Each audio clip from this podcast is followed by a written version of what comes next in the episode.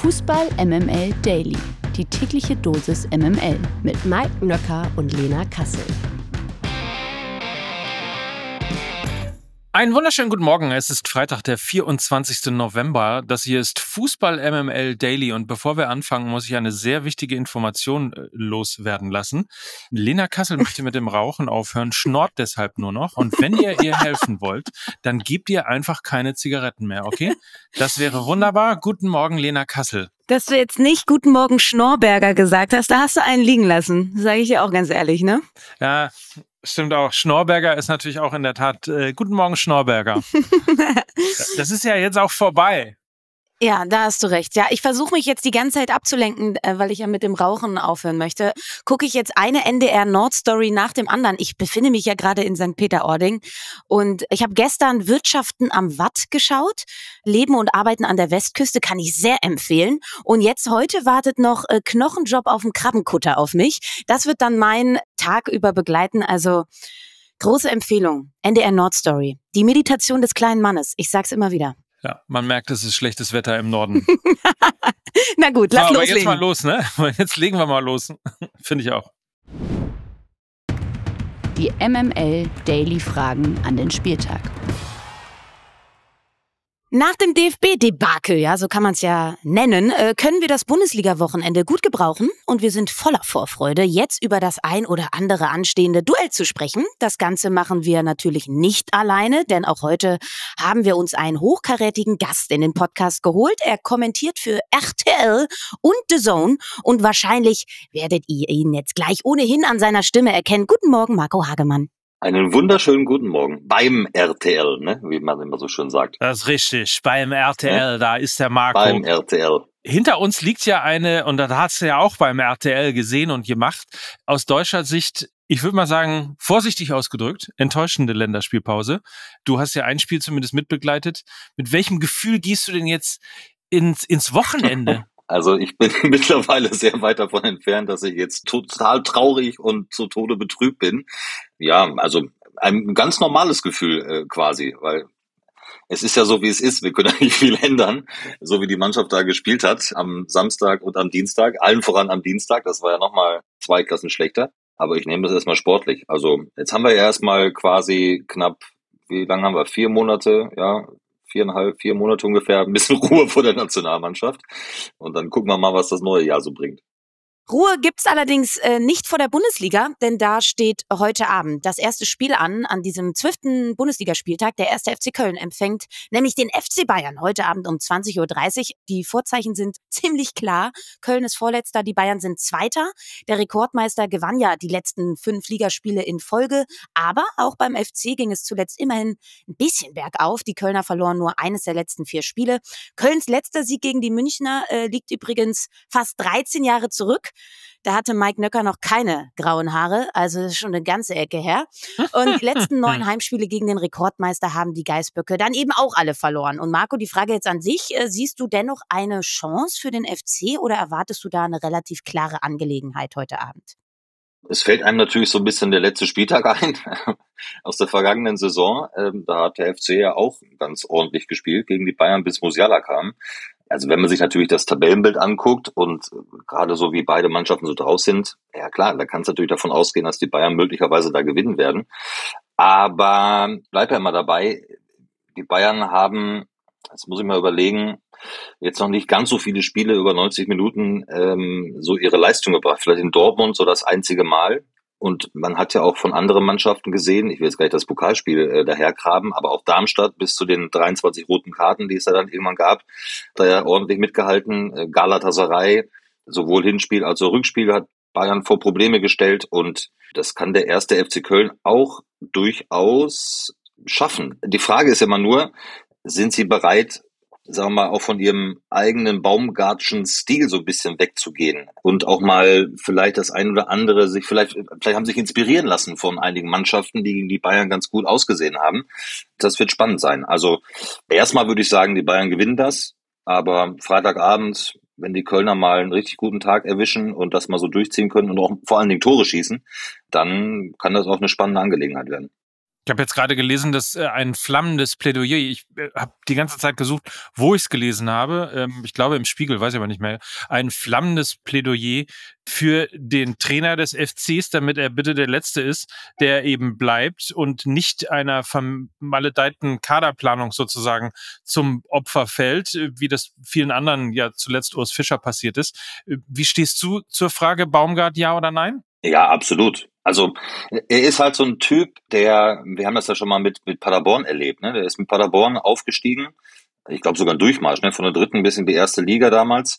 Dann hat er gesagt, so, wir ändern halt nichts, wir spielen unseren Stil und ist damit wehenden Faden letztendlich ja wieder abgestiegen, hat großen Applaus bekommen dafür, dass er das getan hat. Dann ist er zum ersten FC Köln gegangen.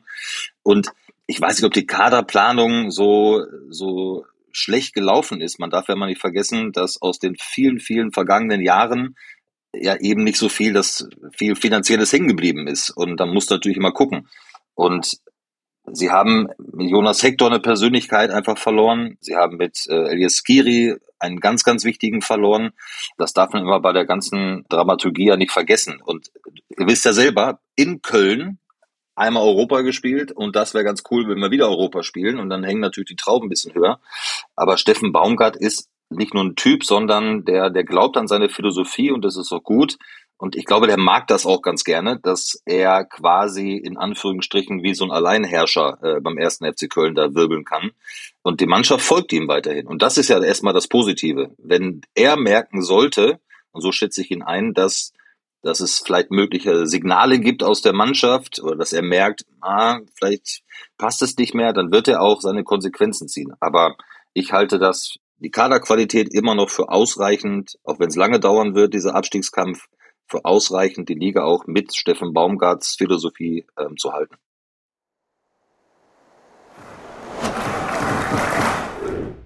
Kommen wir zum Duell der Wundertüten. Am Samstag um 15.30 Uhr steigt das Spiel der beiden Borussen, Borussia Dortmund gegen Borussia Mönchengladbach. Der BVB wartet seit drei Ligaspielen auf einen Sieg. Zuletzt gab es ja zwei Pleiten in Folge und Gladbach hat sich nach schwachem Saisonstart etwas gefangen und verlor in den letzten fünf Spielen nur einmal. Was für die Dortmunder spricht, der BVB gewann die vergangenen neun Bundesliga-Heimspiele gegen die Fohlen und das mit einem Torverhältnis von Achtung 32 zu 5. Marco, dein äh, Herz schlägt schwarz-gelb, das weiß man, aber mit welchem Gefühl gehst du jetzt als Dortmund-Fan in diese Partie? Ja, ich sag, ich sag euch ganz ehrlich, ich kann den BVB irgendwie nicht so greifen. Es gab Spiele, die sie gewonnen haben, die sie hätten möglicherweise nicht gewinnen dürfen ähm, in dieser ja noch relativ noch relativ jungen Saison.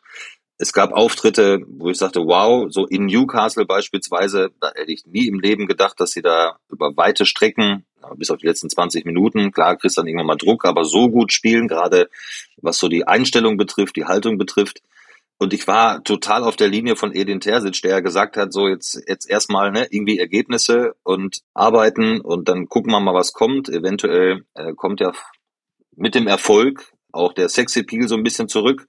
Das ist aber bislang gar nicht gekommen. Und irgendwie, ich kann es nicht so greifen, ist irgendwie habe ich so den Eindruck, es rumort so ein bisschen. Ne? Also ich kann das nicht so greifen. Ich glaube, auch in der Führungsetage sind sie nicht alle so einig mit Terzic, Watzke, Kehl.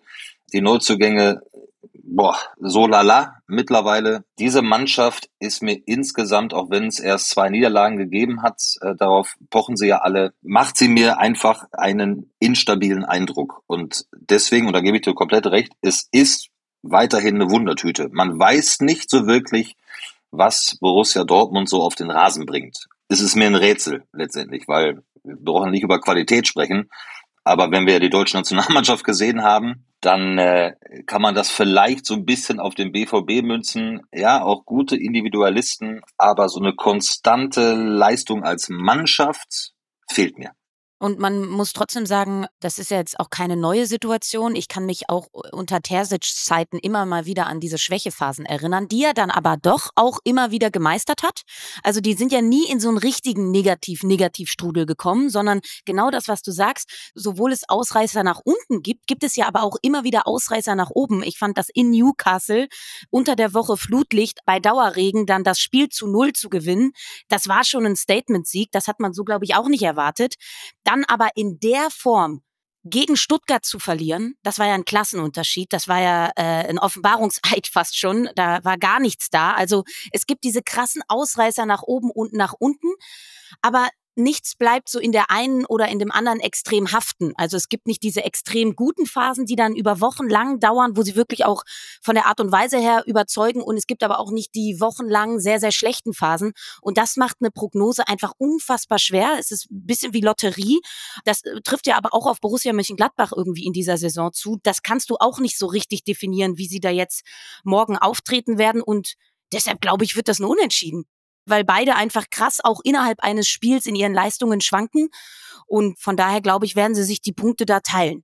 Also es ist ja, wenn ich das kurz nochmal sagen, ergänzen darf, ähm, sind in der Champions League Hammergruppe, da kann alles passieren. Ne? Also auch Achtelfinale, Champions League, sind im Pokal weiter. Das sind ja alles vernünftige Ergebnisse, müssen wir uns ja nichts vormachen. Aber sie haben auch wieder Rückstand in der Liga. Und wenn man Edin Terzic ja äh, nochmal zuhört, ähm, so zu Beginn der Saison oder schon in der Sommerpause, sie wollten eine konstante Hinrunde spielen, also oben mit dran sein. Das ist echt in Gefahr. Also da muss wirklich jetzt so die bis Weihnachten muss da konsequent und konstant gepunktet werden. Und bei Borussia Mönchengladbach äh, mich überrascht das nicht. Also was haben die von Aderlass gehabt? Neuer Trainer, neue Philosophie, es sind Persönlichkeiten weggegangen. Jetzt musst du wieder Persönlichkeiten natürlich auch entwickeln und aufbauen lassen. Dass die so schwanken, gerade zu Saisonbeginn, das hat mich gar nicht überrascht. Das wird auch noch ein Prozess bleiben. Mit Sicherheit bis zur Winterpause, um dann nochmal so eine kleine Vorbereitung zu haben. Also wenn die, und davon gehe ich aus, einfach gesichert irgendwann das Mittelfeld zementieren, ich glaube, dann hat Borussia Mönchengladbach schon eine gute Saison gespielt und dann kann man darauf weiterhin aufbauen.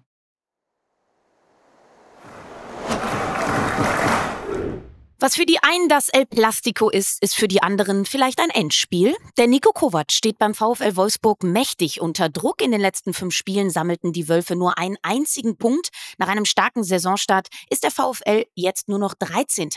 Auch wenn es bei RB ebenfalls noch nicht ganz so rund läuft, gehen die Leipziger als natürlich Favorit in dieses Spiel. Die Sachsen haben außerdem noch was gut zu machen, denn im Pokal sind sie ja in Wolfsburg ausgeschieden. Also einige Geschichten rund um dieses Spiel. Für wen äh, wird es das bessere Ende geben, Marco? Ich gehe von RB Leipzig aus.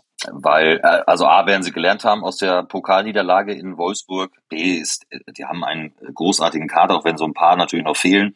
Ich habe es am Mittwoch, glaube ich, mitbekommen äh, von Marco Rose, so Timo Werner und, und Orban fehlt natürlich klar so als als Leader, als als Abwehrchef. Ich glaube, Lukeba äh, fehlt auch noch. Also trotzdem, das ist einfach, die kommen, die kommen wieder in Schwung, da bin ich mir sicher. Wobei will man nicht vergessen dürfen, dass so einer Länderspielpause, wenn viele unterwegs sind, das gilt ja für viele Mannschaften, merkt man natürlich bei dem einen oder anderen natürlich dann schon erstmal auch so eine Phase innerhalb von Spielen, gerade so am Anfang, okay, wir müssen uns mal wieder finden. Wir haben jetzt so vielleicht zwei, zweieinhalb Trainingseinheiten gehabt. Aber wenn ich so diese aktuelle Form so sehe, Stichwort auch Selbstvertrauen sehe, dann wird Leipzig da in Wolfsburg gewinnen, weil die Wolfsburger, ich weiß nicht, ob sie das immer so im Kopf haben und ich habe mir die Tabelle natürlich auch nochmal angeguckt, den Negativlauf obendrauf. Die haben auch eine andere Erwartungshaltung. Also die wollten eigentlich auch mal Richtung ne, international. Ähm, Nico Kovac ist jetzt nicht erst seit gestern da. Sie haben nochmal in den Kader investiert und plötzlich müssen sie aufgrund dieser Negativserie jetzt, ich glaube vier von fünf der letzten verloren, nach unten gucken. Und da ist der Abstand nicht mehr ganz so groß. Und die da unten stehen, die wissen und wussten das von vornherein, so Abstiegskampf. Ja klar, es geht um Klassenerhalt. Und der VfL muss das schleunigst übrigens auch in die Köpfe kriegen und nicht meinen, naja, wir kommen da schon wieder raus und jetzt kommt Leipzig und Heimspiel und Pokal haben wir gewonnen.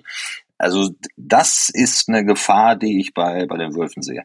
Ist irre, ne? dass Wolfsburg irgendwie seit Jahren keine Konstanz hinbekommt. Man hat immer das Gefühl, sie haben einen guten Kader, auch in dieser Saison wieder, fangen dann gut an. Dann denkt man, wow, jetzt äh, kommt Wolfsburg zurück, jetzt ist Wolfsburg wieder oben dran und dann macht's Puff und alles ja. ist vorbei. Ja, und da, ähm, ich glaube, das, das regt übrigens auch Marcel Schäfer auf, ne? der äh, Nachfolger von Jörg Schmatke. Und ich, ich weiß nicht, wir haben in der vergangenen Saison auch mal äh, miteinander gesprochen. Und genau da haben wir dieses Thema gehabt, ähm, als es nämlich auch mal nicht so gut lief. Und du musst es in die Köpfe reinkriegen und hast du die Charaktere in der Mannschaft, die vielleicht selbst von sich ja auch behaupten, wir sind für was Höherem berufen, kriegst du die dahin, dass sie erstmal malochen, um wirklich Kontakt auch an die internationalen Plätze zu kriegen, wo sie sich, glaube ich, schon sehen und sehen wollen. Und das ist, glaube ich, jetzt ein ganz entscheidender Zeitraum und Zeitpunkt äh, für den VfL Wolfsburg, das zu zeigen. Ich würde da ähm, aber Nico Kovac jetzt nicht so gänzlich aus der Schusslinie nehmen, muss ich ehrlich sagen, weil ich finde, er auch er bietet als Trainer enorm viel Angriffsfläche. Ich meine, er will ja diesen Malocha-Fußball spielen. Das machen sie ja auch. Sie sind in allen physischen Werten top. Intensität, Sprints, Laufstärke, äh, so, die, das ist alles da. Aber ich habe das Gefühl, er bietet in seiner Herangehensweise auch einfach zu viel Angriffsfläche. Also er rotiert ständig, hat keine Stammmannschaft, hat auch keine Stammgrundordnung, mal Dreierkette, mal Viererkette. Es gibt immer wieder personelle Umbauten. Ich habe das Gefühl, die Spieler wirken extrem verunsichert, die Automatismen greifen nicht. Das Spiel mit Ball ist auch maximal mittelmäßig. Und da ausschließlich nur auf die gute Physis zu setzen, ist dann auch einfach zu wenig für so eine Liga. Und ich finde, sie leisten sich da auch immer wieder krasse individuelle Aussätze, ob das jetzt Castells ist oder Borneau oder oder also ich könnte nahtlos weitermachen. Und ich habe einfach das Gefühl, dass die Mannschaft und die einzelnen Spieler extrem verunsichert sind, weil selbst wenn sie gute Leistungen zeigen, dann beim nächsten Spiel wieder draußen sitzen. Bestes Beispiel Maximilian Arnold, der Leitwolf ja schlechthin, der Kapitän dieser Mannschaft, der jetzt auch nicht mehr unangefochten ist. Also da soll es ja große Dissonanzen zu Nico Kovac geben. Und das hört sich alles nicht so sonderlich gut an in Wolfsburg. Und ich glaube, das Spiel gegen Leipzig könnte schon ein Schlüsselspiel werden. Auch wenn man dann natürlich sagen kann, ah, das ist ein Champions League Teilnehmer, ne? Gucken wir mal. Aber ich glaube, wenn sie da so weiter agieren, dann wird auch der Trainer nicht mehr so ganz unangefochten bleiben, weil, du hast die Investitionen angesprochen, Marco, die haben für Lovro Meyer 25 Millionen Euro ausgegeben, für Czerny 8 Millionen Euro, die haben Joachim Mele geholt. Da ist die Ambition natürlich internationales Geschäft. Also wie willst du das da in die Köpfe kriegen, dass er jetzt gegen den Abstieg spielt? Also das funktioniert nicht. Also äh, Anspruch und Wirklichkeit geht da ganz klar auseinander. Ich sag euch, wie es ist. Ich habe Oliver Glasner Vibes. Ach Gott. Ja, du musst Nico Kovac auch in die Pflicht nehmen. Also das vielleicht denkt er ja auch, ne? Ich bin zu was Höherem berufen. Ne? Also ähm, das, das eine spielt ja das andere immer mit rein, logischerweise. Deswegen gebe ich ja vollkommen recht. Das ist jetzt ein Knackpunkt, ähm, gerade schon in dieser Hinrunde, wohin die Reise beim, beim VfW Wolfsburg echt tatsächlich geht.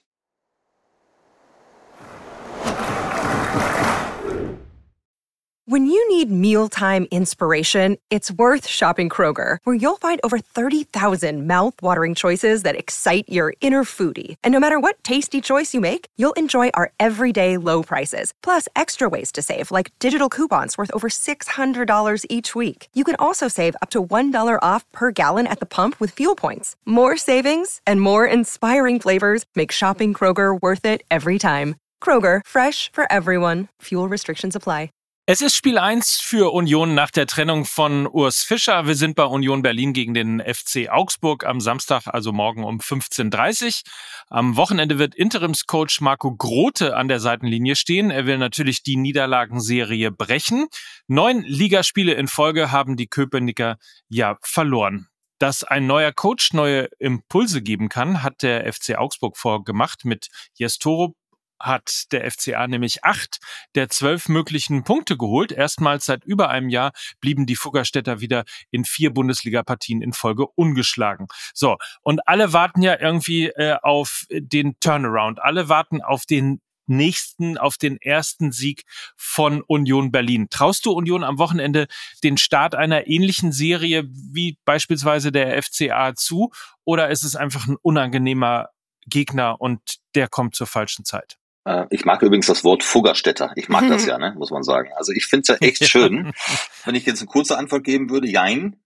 sowohl ja. Oh, Jein ist gut. Jein gefällt mir. Ich ja. traus, also genau, sowohl, sowohl als, auch. Also du, einerseits, hast du ja schon vieles gesagt. Also äh, natürlich traue ich Union das zu, zu Hause äh, zu gewinnen, weil natürlich eine neue Ansprache. Jetzt kenne ich den Herrn Kollegen Grote nicht so dolle, äh, finde dieses ähm, Gespann sehr, sehr spannend.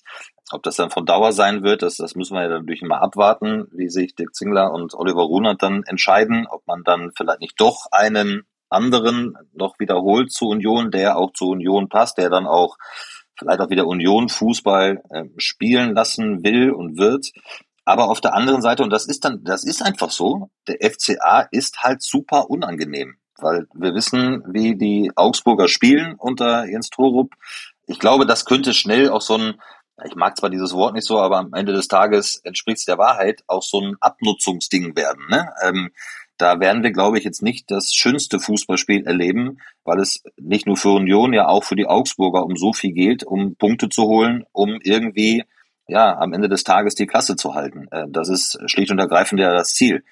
Also deswegen Jein. Also ne, sowohl ja, ich traue es denen zu, aber wir wissen, was die Augsburger imstande sind zu leisten. Ich glaube, die, die sind etwas gefestigter, ne, die Augsburger, aufgrund natürlich auch der Erfolgserlebnisse als Union. Quasi ist das ja jetzt für, vielleicht auch für einige, ah, jetzt kommt der FCA, das werden, das werden die Eisernen jetzt schon mal schaukeln und den ersten Sieg holen. Äh, Gerade so nach dem Unentschieden da in Neapel, gut, dann gab es die Niederlage zwar in der Bundesliga, aber jeder wartet ja irgendwie sehnsüchtig da drauf. Ich finde, also das Spiel, wenn mich einer fragen würde, tipp mal das Spiel, keine Ahnung. Also ja, bin ich sowieso der schlechteste Tipp auf dieser Welt, ähm, wird, er, wird eh nie tippen. Aber das ist echt schwierig zu sagen. Da, ich, da ist alles möglich. Vor allen Dingen der FC Augsburg, und das darf man ja nicht vergessen, war ja eigentlich auch schon zu den besten Fischerzeiten immer ein Gegner, der den Unionern nicht gelegen hat. Ne? Sehr tiefstehend, wenig Ballbesitz, unangenehm im Zweikampf. Hab nochmal nachgeschaut. Seit sechs Spielen sind die Unioner gegen die Augsburger genau deshalb nämlich sieglos. Und Union wird auch in diesem Spiel jetzt wieder mehr Ballbesitz haben. Marco Grote ähm, hatte jetzt natürlich in der, in der Länderspielpause auch nur bedingt Zeit, irgendwas mit den Spielern dahingehend weiterzuentwickeln, weil viele auch unterwegs waren. Äh, was man so liest, ist, dass Marco Grote einen etwas offensiveren Ansatz wählt als Fischer. Der will aktiven Fußball sehen. Bin sehr gespannt, was wir davon jetzt auch schon gegen den FC Augsburg zu sehen bekommen. Und auf der anderen Seite denke ich mir so, der hat ja auch nichts zu verlieren, ne? Also der kann ja was probieren. Also schlechter kann es ja nicht werden, es kann nur besser werden. Und dazu spielen sie jetzt an der alten Försterei. Erstes Spiel nach Fischer.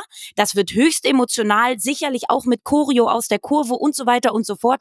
Also das kann natürlich so ein Spiel auch nochmal auf so einer weichen Ebene dann beeinflussen. Jetzt erst recht für Urs und das kann ich mir alles vorstellen. Auf der anderen Seite, Yes Toro spielt mit dem FC Augsburg ein so dermaßen schwierig zu knackendes Bollwerk mit 35 Prozent Ballbesitz und sowas. Also das wird, ja, keine Ahnung, kann von 0-0 bis keine Ahnung was gehen. Ist unfassbar schwer vorherzusagen, bin ich bei Marco. Ein klares Jein. Ein klares Jein. Wir kommen zur nächsten Partie. Eintracht Frankfurt empfängt da zum Topspiel am Samstagabend den VfB Stuttgart. Das klingt doch jetzt schon viel mehr nach Stimmung und Spektakel. Der VfB ist in dieser Saison ja ohnehin gut drauf, aber auch die Eintracht kam ja zuletzt immer besser in Fahrt. Seit 15 Bundesliga-Heimspielen sind die Frankfurter ungeschlagen. Das ist aktuell mit großem Abstand die beste Heimserie aller Bundesliga-Teams aber der VfB Stuttgart feierte an den ersten elf Spieltagen ja bereits acht Siege. Die Schwaben grüßen daher nicht ohne Grund von Platz drei. Traust du dem VfB deshalb auch zu, die Heimserie der Eintracht zu knacken oder rücken die Frankfurter nach dem Wochenende weiter nach oben? Frankfurt bleibt ungeschlagen zu Hause weil das habe ich dann durch die vergangenen Jahre durchaus immer eine gewisse Nähe äh, zur Eintracht gefunden und, und äh, pflegt die Nähe auch und beobachte sie weiterhin sehr intensiv und werde das auch am Wochenende tun, weil wir dann bei RTL dann in der kommenden Woche das Heimspiel gegen PAOK äh, in der Conference League übertragen. Dann guckt man natürlich nochmal spezieller drauf. Ich finde, die Entwicklung, die die Eintracht unter Dino Topmöller genommen hat, auch da ist ja sehr viel passiert ähm, äh, in dem Club, ähm, sowohl an der Seitenlinie als auch dann innerhalb des Kaders. Also was der für einen Fußball inzwischen spielen lässt und du siehst eine ganz klare Handschrift von ihm. Ich finde, sie haben sich echt gut verpflichtet und verstärkt. Also einige fehlen vielleicht noch so ein paar Prozent Richtung Topform. Äh, gerade von einigen, die schon länger da sind, wie zum Beispiel Ibimbe, der kann sicherlich noch mehr, als er bis dato gezeigt hat. Aber was da gewachsen ist, gerade zu Hause mit der Unterstützung, das ist schon aller Bonheur, muss ich sagen. Äh, da haben viele Zweifel gehabt, gerade so in den ersten Wochen. Und ich weiß das von den Frankfurter, die gesagt haben, Bluts, jetzt wartet mal so die zweite Länderspielpause ab, ne, so, also im Oktober. Und genau so ist es eingetreten. Das braucht natürlich Zeit und sie haben sich so ein bisschen durchmanövriert mit vielen Unentschieden zu Beginn. Dann haben sie angefangen zu gewinnen. Und über die Heimstärke habt ihr gesprochen. Also das wird für den VfB Stuttgart ganz, ganz schwer, auch wenn die natürlich überragend sind in der Saison. Also die sind da jetzt schon happy, dass sie über 20 Punkte haben. Also woher kommen die? Ne? Das darf man nicht vergessen. Aber aufgrund ja dieses schon sehr äh, reifen und erwachsenen Fußball, den die Eintracht mittlerweile spielt, mit interessanten Komponenten, mit interessanten Herangehensweisen, das ist mal wieder eine ganz neue Aufgabe für den VfB Stuttgart. Also deswegen äh, gehe ich da eher auf Eintracht bleibt ungeschlagen zu Hause. Kein Auftritt von Marco Hagemann ohne das Wort überragend, muss man auch mal sagen. FC Freiburg gegen Darmstadt 98, Werder Bremen gegen Bayer Leverkusen, der erste FC Heidenheim gegen den VfL Bochum und TSG Hoffenheim gegen Mainz 05. Das sind die weiteren Partien an diesem Wochenende. In der zweiten sieht man besser. Auch in Liga 2 rollt am Wochenende wieder der Ball. Heute Abend will der Hamburger Sportverein wieder zur Tabellenspitze aufschließen. Der HSV ist zu Hause gegen Eintracht Braunschweig gefordert. Ebenfalls heute Abend empfängt Hannover 96 die Hertha. Spitzenreiter St. Pauli ist am Samstag in Rostock zu Gast. Und yeah! Entschuldigung. geht's also wieder, Sorry. geht's wieder zu den Bomberjacken, ja? Viel Spaß. Na, ich nicht. Nee, nee, nee. Also. Ich fahre da nicht mehr hin. Ja. Das hat mir gereicht. So, und am Samstagabend wird unter Flutlicht auch noch das Spiel zwischen Fortuna Düsseldorf und Schalke 04 angepfiffen. Also da steht wieder einiges an in der zweiten Liga. Wie verfolgst du das bislang, Marco? Ja, ich verfolg's. Ähm. das sage ich auch immer. Und super, ne? Ist super, oder? Stärkste zweite Liga aller, aller Zeiten. Also wirklich aller aller Zeiten.